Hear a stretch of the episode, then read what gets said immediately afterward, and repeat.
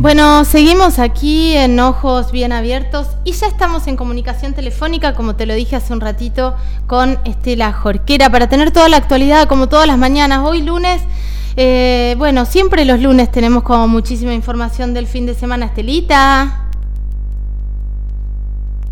Hola, Caro, buen día para todos. Gracias, gracias. Y buen día para vos. Me levanté un poquito trabada. Tuve terapia antes de hacer el programa y estoy patinando en el aire todavía.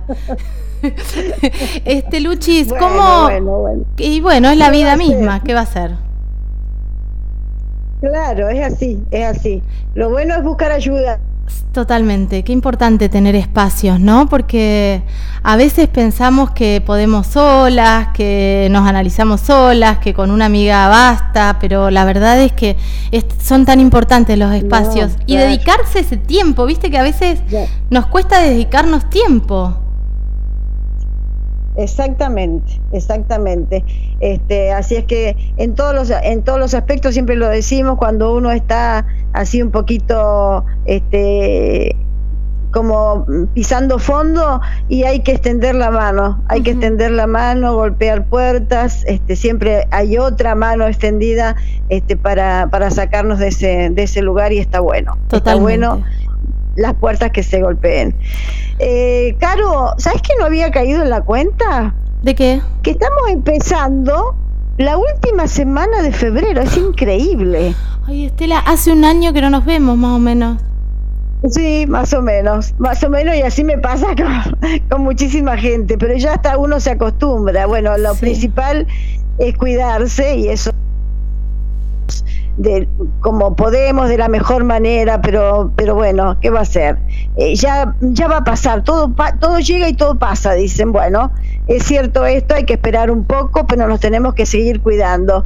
Eh, decía me parece increíble ya la semana que viene empiezan las clases eh, cerca de mi casa hay una escuela y escucho este, unos micrófonos, sonidos, seguramente hay asambleas, seguramente hay actividad para los chicos que no superar algunas, algunas asignaturas y, ya empieza a circular todo esto, ¿no? La, la actividad, la presencial, con burbujas, eh, es, es como una prueba piloto, avanzamos y retrocedemos, pero estamos así en un periodo de prueba. En Patagones se está vacunando a los mayores, ya a la comunidad en general, a los mayores de, de 70 años. Da la impresión, por una información que tengo, que aquí, por lo menos en Viedma, comenzaría también esta semana la vacunación para la comunidad en general que sea mayor de 70. Eh, lo que sí Perdón, perdón, que te, perdón que te interrumpí. Eh, hoy es muy probable que estemos hablando con el ministro de Salud de la provincia y le vamos a preguntar todo esto, a ver cómo es, porque tengo mucha información de Patagones, pero me falta información de la provincia de Río Negro. Claro. Eh, lo importante para un lado y para el otro, saber todos que quien necesite y esté, estén, eh, dispuesto, quiera eh, colocarse la, la, vacuna, porque es, no es obligatoria, es voluntaria, se tiene que inscribir.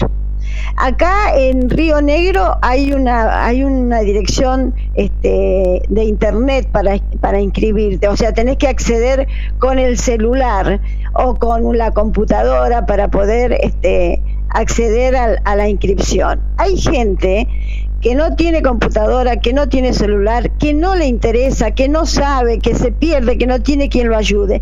Quien esté en esas condiciones aquí en Viedma tiene que recurrir al centro de salud más cercano. Allí lo van a ayudar y lo van a inscribir. Supongo que en Patagones también en la escuela 2 está esta, esta información y esta orientación eh, para quienes, eh, los adultos mayores que no estén en condiciones, que no quieran, que no puedan inscribirse, pero sí tener la certeza de que para que nos den la vacuna nos tenemos que inscribir primero. Totalmente. Eh, en Patagones, lo que estaba escuchando y leyendo, Caro, que por ejemplo, Strueder y Villalonga, creo que la gente se tiene que trasladar a Patagones. Este sistema de inscripción, a través de las redes sociales, les avisan eh, cuál es el turno, en qué horario, en qué día. Así que bueno, tal vez el trayecto sea mayor, pero se está organizando de esa manera.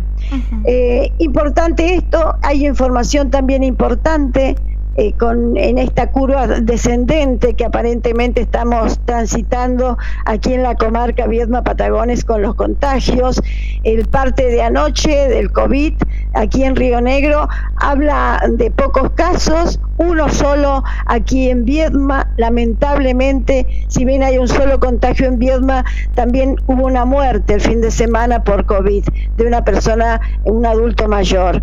Eh, esto significa eh, que no está todo dicho que estamos celebrando que haya un descenso porque nos cuidamos, pero lo tenemos que seguir haciendo y teniendo una mayor este, digamos, protección con la posibilidad de la vacuna, que no es la solución, porque vamos a tener que seguir con los cuidados. Pero bueno, es un pasito más a la seguridad y a la protección de cada uno de nosotros. Totalmente. Estelita, ¿cómo estuvo el fin de semana respecto a toda la información policial y judicial? ¿Estuvimos tranquilos?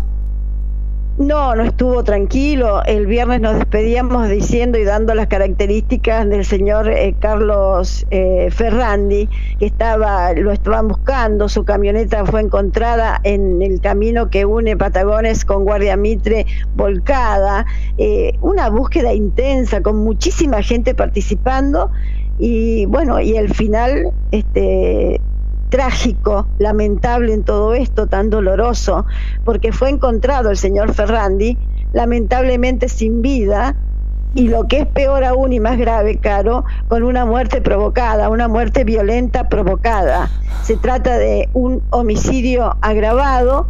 Hay una persona que está detenida, Sergio eh, Gastón Carrizo, de unos 30 años, está detenido, posiblemente eh, indagado en el transcurso de esta jornada por, en el marco de una investigación por homicidio agravado, una situación este, realmente extrema. Nadie podía pensar, había mucha preocupación eh, por el estado de salud de este señor al encontrarse manchas de sangre en su camioneta y no tener ningún rastro, una búsqueda, claro, cercana kilómetros cercanos al lugar de, del vuelco, estimando que este señor tal vez este, descontrolado por el golpe en la cabeza posiblemente que habría sufrido eh, con el vuelco, salió desorientado a buscar ayuda. lo cierto es que fue encontrado, no tenemos mucha data de esto, Caro, pero lo que ha trascendido es que fue encontrado a varios kilómetros de, de ese vuelco. Lo que se presume y lo que se estaría investigando, no hay oficialmente información en este sentido, lo que se presume es que este señor Ferrandi, de 65 años, habría levantado a este joven de 30 en el camino, tal vez este joven estaba haciendo dedo, lo habría levantado en el camino, no se sabe por qué razón se produce este ataque a este señor provocándole esta lesión gravísima en el cráneo. Y después aparentemente esta persona que hoy está detenida como eh, sospechoso de este hecho, habría continuado viaje en la camioneta y él habría sido quien eh, protagoniza este hecho de tránsito que comienza, eh, genera la búsqueda del señor Ferrandi. Todo es motivo de investigación, Caro. Lo cierto es que este hombre había estado demorado eh, porque tenía contradicciones en su testimonio, pero este, ayer quedó de, este, eh, en la comisaría en calidad de detenido y hoy sería indagado. Vamos a ver qué es lo que pasa, lo lamentable y doloroso que este pobre hombre encontró la muerte, tal vez, tal vez en un acto de solidaridad como es levantar a una persona en el camino para evitar que camine, este, que siga este, este, caminando tantos kilómetros. Así es que este, Caro, vamos a estar pendientes de lo que señala la investigación y me está sonando el celular, ah, te darás cuenta en este momento. No, no se escucha nada acá, lo debes tener en silencio este Luchis, porque no se escucha nada. Ah, bueno. Eh, decir, mejor así.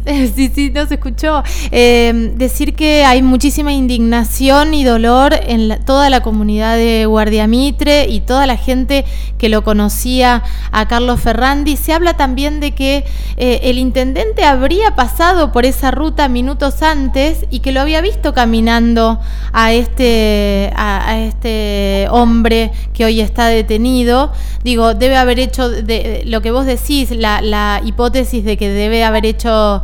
Eh, dedo y que lo debe haber levantado este, este señor que terminó asesinado, mucha movilización, gente a caballo buscando, eh, agradecimiento a toda la gente que estuvo en esta intensa búsqueda y repito, muchísimo dolor en la comunidad.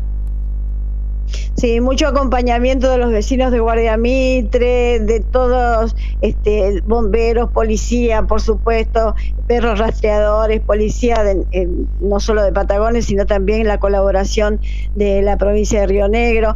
Este, muchísima, una búsqueda intensa, los familiares, los mismos familiares de la víctima este, tremendo, tremendo este desenlace. Sabemos que una hermana y la mamá de este, de este señor viven allí en Patagones. Este desenlace trágico, tremendo, extremadamente doloroso este, en esta en esta situación. Nadie se lo esperaba, la verdad. No sé, los investigadores es probable eh, que estuvieran evaluando, barajando esta, esta, esta posibilidad de hipótesis que se hubiese tratado de una muerte violenta, pero verdaderamente sorprendió muchísimo.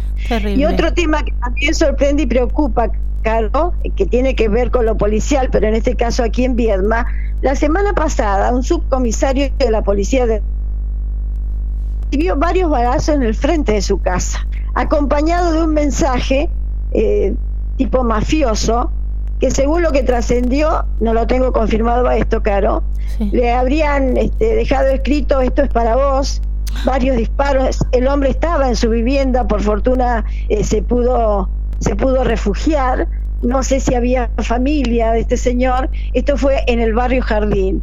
Este subcomisario eh, cumple funciones en el área de toxicomanía de la policía de Río Negro. Eh, se está investigando esta situación, este hecho realmente grave. Terrible. Eh, y se han, este fin de semana se realizaron 11 allanamientos en distintos domicilios de los barrios Mi Bandera, Sati y también el Jardín, donde vive este, este subcomisario. En el marco de esos allanamientos lo que se ha informado es que fueron secuestrados diferentes celulares, notebooks y memorias para ser peritados. Eh, además se ha encontrado en alguno de los allanamientos sumas significativas de dinero en efectivo, armas de fuego y municiones que han quedado en resguardo judicial para ser peritados también. Una situación gravísima, extrema, Caro, a la que ojalá nunca nos acostumbremos, pero no son frecuentes aquí en la zona este tipo de, atentados y esta, y esta situación también, comparándola con, con, este, con este señor que lamentablemente perdió la vida, tal vez en ese intento de, solidaridad como muchas veces según ha trascendido las tuvo y la tiene mucha gente de campo porque sabe lo que es la distancia y a veces no tener en qué eh, achicar esa distancia y entonces no te queda más que caminar.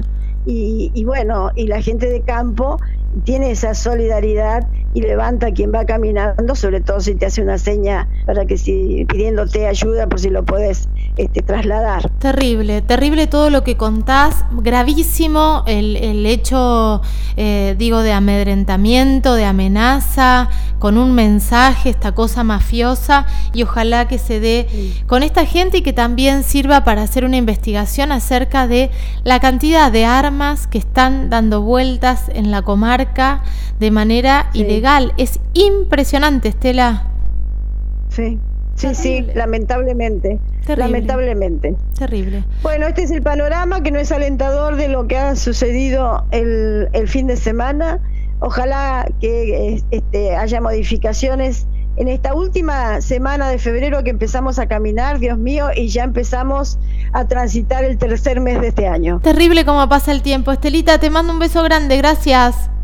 Otro, otro, eh, buen día para todos. Gracias, beso. Ahí escuchábamos a Estela Jorquera con toda la actualidad y estas noticias que no son alentadoras, por supuesto, que son tristísimas, pero bueno, así es este, e, esta misión que tenemos también desde eh, los medios de comunicación, contarte todo lo que va sucediendo. Seguimos aquí en Ojos Bien Abiertos, www.unicacontenidos.tv y en la 96.1.